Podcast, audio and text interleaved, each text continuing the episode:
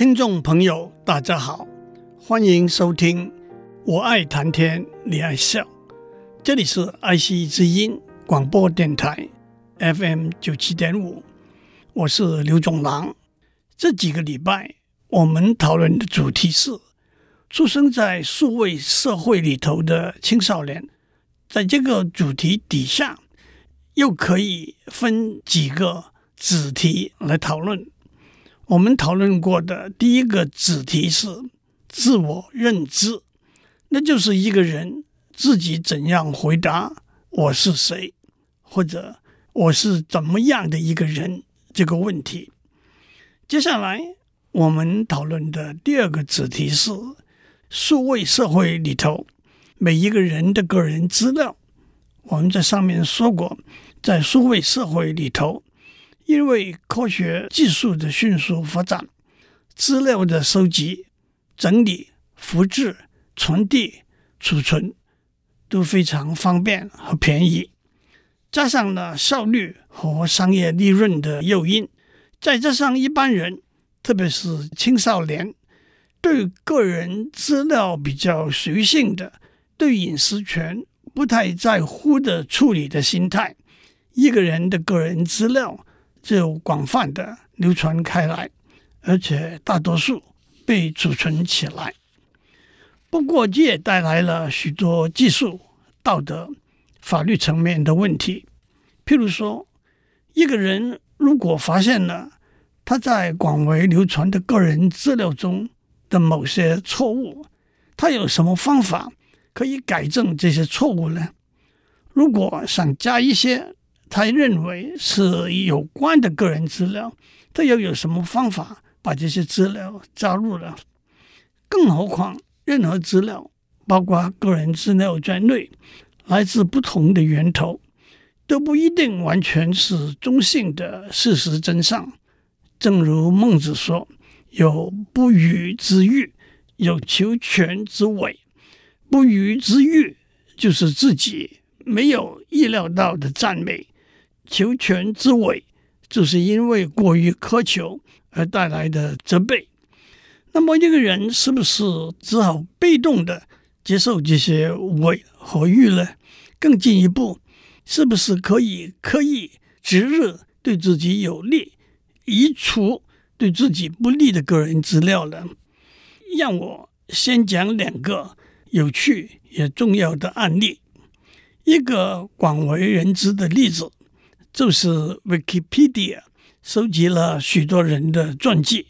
虽然 Wikipedia 有一个相当周全的编辑、审核、修正的过程，但是多年以来就有许多有目的或者无意、正面或者负面的个人资料的加入或者删除。让我举两个事例：二零零五年十二月。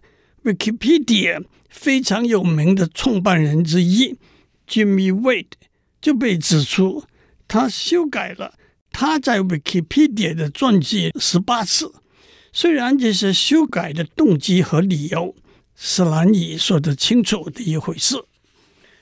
二零一八年九月，美国川普总统提名 Kavanaugh 作为美国最高法院大法官候选人，在参议院听证的过程中，有三位参议院议员的手机号码和住址被突然加到他们在 Wikipedia 的个人传记里头。虽然这个行为的动机是无法猜测，不过这些个人资料马上就被移除，而且把这些资料。置入的一个国会工作人员也被以泄露个人机密资料的罪名被起诉了。第二个案例我们要讲的是一个人对有关他自己的资料有没有被遗忘的权利，the right to be forgotten。这个案例发生在西班牙，一九九八年，一位西班牙律师哥斯提加。因为债务问题，他名下的一份房地产被公开拍卖，拍卖的消息由政府的劳工和社会事务部在一份报纸上公告，公告中提到他的名字。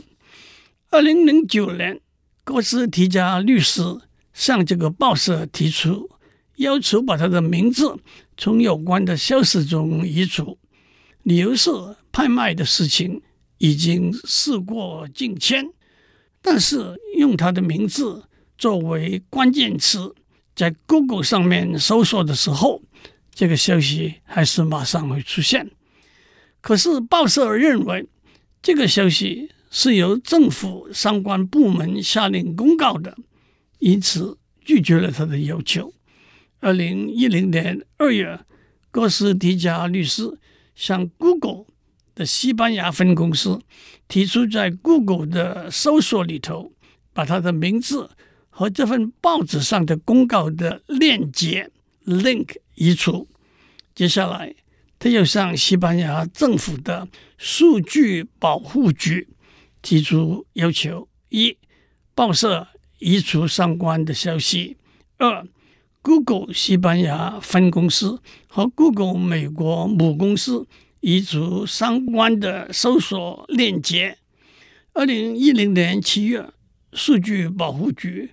驳回他向报社提出的要求，却支持他向 Google 公司提出的要求。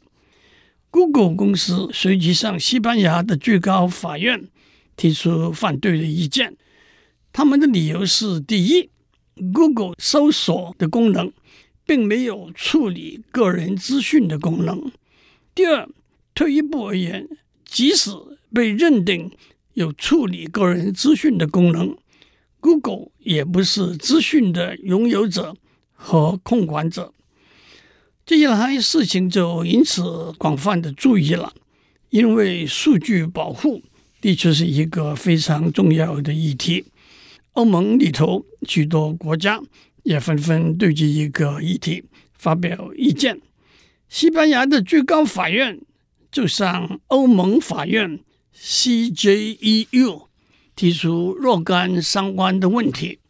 二零一三年，欧盟法院的一位左审官提出了他的建议。欧盟法院一共有二十八名法官，并且有九位左审官协助做成各项判决。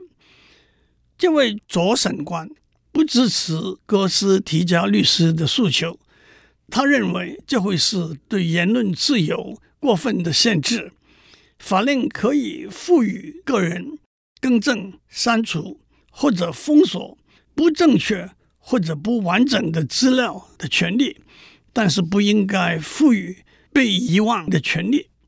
但是左审官的意见只是一个建议而已。二零一四年五月，法官出乎许多人的意料之外，支持哥斯提加律师的诉求。法官认为，关于哥斯提加律师的财务问题的报道有点过当，而且过时。虽然报纸的报道依然可以存放在网页上，但是 Google 对这篇报道的链接必须移除。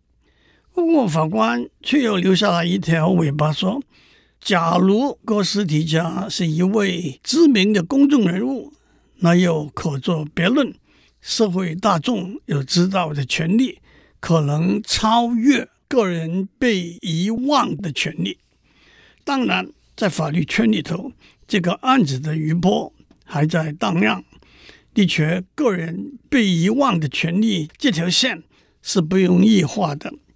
哥斯提加律师自己也说，他并不赞同无限上纲的被遗忘的权利，但是他也幽默的。也许无奈地指出，本来他房地产被拍卖的事，很少人会注意，到后来反而成为家传户晓的事情了，也就正是越描越黑。另外一个广为流传的故事是，二零零三年，美国著名的电影明星和歌星史翠珊 （Barbara Streisand）。提出一个五千万美元的控诉案，控诉一个制作有关加州海岸风景的影音报道的摄影师，把他在海边的豪宅的照片包括在内，因而侵损了他的隐私权。这个控诉案被判不成立。不过，在这个控诉案提出以前，他的豪宅在网上的照片只被下载过六次。当这个控诉案提出之后，一个月就被下载了四十二万次了。因此，许多上市欲盖弥彰的行为也被称为“史翠珊效应 s t r e i s e n Effect）。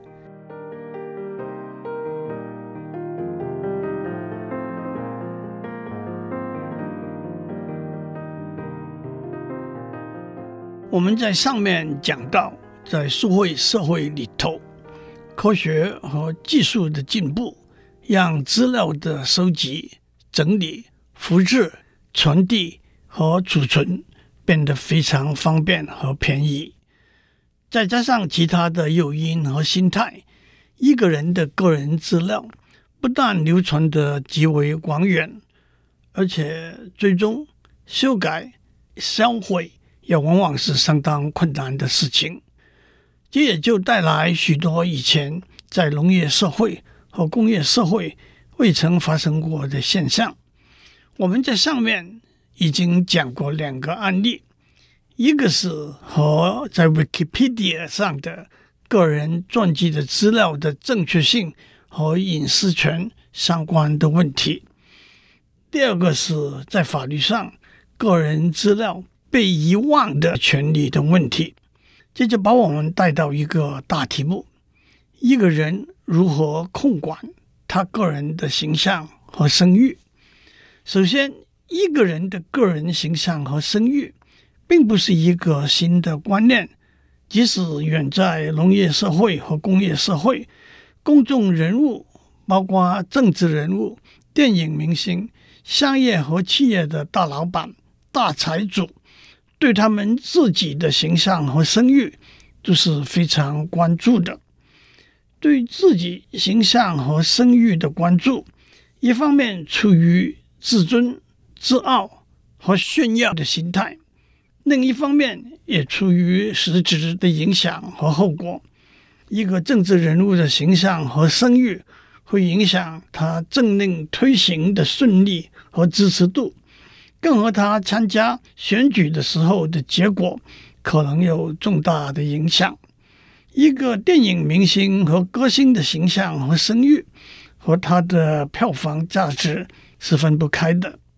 一个商业和企业大老板的形象和声誉对他的商业和企业的成败也有很大的关联。不过，在数位社会里头，个人的形象和声誉。不仅仅是政治人物、电影明星、大老板们需要关心、注意的事情，对每一个普通的网络公民也是同样重要的。申请一份工作、交一个朋友、搬家到一个新的社区，一个人的个人资料往往会在网络上被挖掘出来，因而带来相当的冲击和影响。有一个比喻是，控管一个人的个人形象和声誉，就像出门上班的时候洗脸刷牙一样，让别人看到你干净清新的面目。不好好洗脸，不干干净净的刷牙，难免会引起别人讨厌的感觉。让我也指出，在数位社会中，控管一个企业公司。甚至学校、慈善基金会的形象和声誉，和控管一个人的个人形象和声誉，有许多相似、相同的地方。因此，我们在下面的讨论也可以包括企业、公司等的形象和声誉在内。控管一个人的形象和声誉有两个面向：一个是提供正确的和正面的资讯。一个是消除不正确的资讯或减低负面的资讯的冲击。首先，提供正确的、正面的资讯，也就有消除不正确的资讯、减低负面的资讯的冲击的功能。有一句老话：“不怕不识货，就怕货比货。”意思是不要害怕不会分辨坏的货物，只要把坏的和好的货物相比较，好和坏就可以明显的判断了。也有一句话：“假的真不了，真的假不了。”其实，在数位社会，这两句话是特别有意义的。在农业社会，当我们去买一块肉的时候，不见得很方便找另外一块肉来比较一下。反过来，在数位社会，当我们搜索一个人的资料的时候，我们往往会找到许多笔不同的资料。因此，如果其中有可靠的、正确的资料，那就会把不正确的资料消除，也可以减低负面的资料的冲击。控管一个人的个人声誉和形象的一个建议是建立一个个人的网页，把自己的个人资料完整的、准确的呈现出来，而且定时更新。在学校里，大多数的教授们都有自己的网页。不过，这说来简单，其实也有很多需要拿捏的地方。首先，无可置疑。自己的网页绝不可能有任何不正确的资料。不过含含糊糊的说法，例如曾经在某大学肄业和完成学位毕业是不同的，或者有意无意的忽略，例如曾经在一家倒闭的公司当过总经理，都可能影响别人对你自己提供的资料的信任度。另外一个建议是使用公开的社交平台，例如 Facebook、Twitter、LinkedIn 等，公开您愿意公开的资料。这也可以用来和不完整、不正确的资料做比对。不过，在有些平台，例如 LinkedIn 提供的只是和职业经验有关的资料，隐私权通常不会是问题。不过，在有些平台，例如 Facebook、Twitter，不但有时呈现的是个人生活面的资料，更加上往往匆忙之中即兴的 po 文，对隐私权和准确性也都可能带来反效果。另外一个建议是，购买一个以你自己的名字为名称的网域名称 （domain name）。一个原因是，当别人用你的名字作为搜索的关键字的时候，就会很快直接的连到你个人的网页，从而得到你提供的正确和完整的资讯。购买一个网页名称是方便而且花费很少的事情。撇开详细的技术面不谈，一个最普遍使用的网域名称。就是 .com，普通大概是十美元一年。因此，一个进一步的建议是，许多人在不同的时候和场合，往往会使用不同的名字。为了便于别人的搜索，干脆就多买几个网域名称。例如，我就可以购买，不过我没有购买 l i u c l dot com，c l l i u dot。com c l d a v i d l i u dot com c h u n g l a u n g l i u dot com 等等。最后，在数位社会里头，在线商誉管理 （Online Reputation Management） 简称 ORM，也就是网络上的形象。和声誉的控管也逐渐成为一个广为注意的题目，也陆续有新成立的公司提供在线信誉管理的服务。其实，他们和在农业和工业社会里头广告公司和公关公司扮演的角色是完全一样的，只不过是在网络世界里头有不同的技术问题、不同的挑战。和不同的解决方法而已。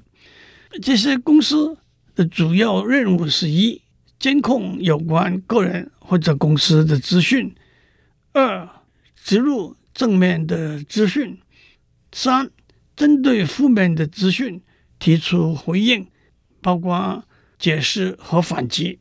只不过我们已经一再讲过，在网络世界里头，资讯的传播是非常迅速和广远的，因此监控散布正面的消息和对负面消息的回应的动作也有不同的技术和方法。让我指出一个重要的例子：以一个人。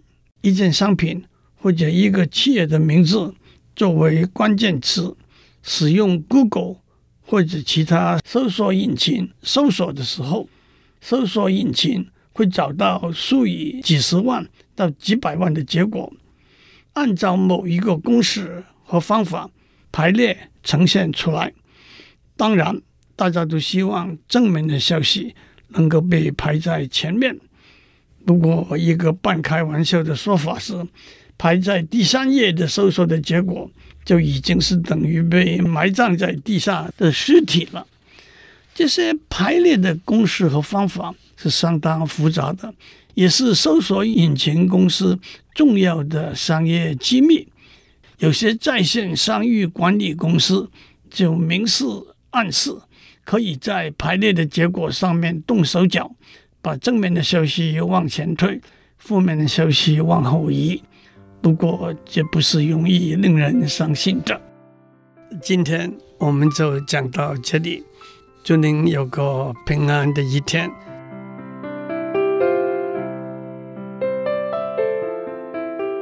以上内容由台达电子文教基金会赞助播出。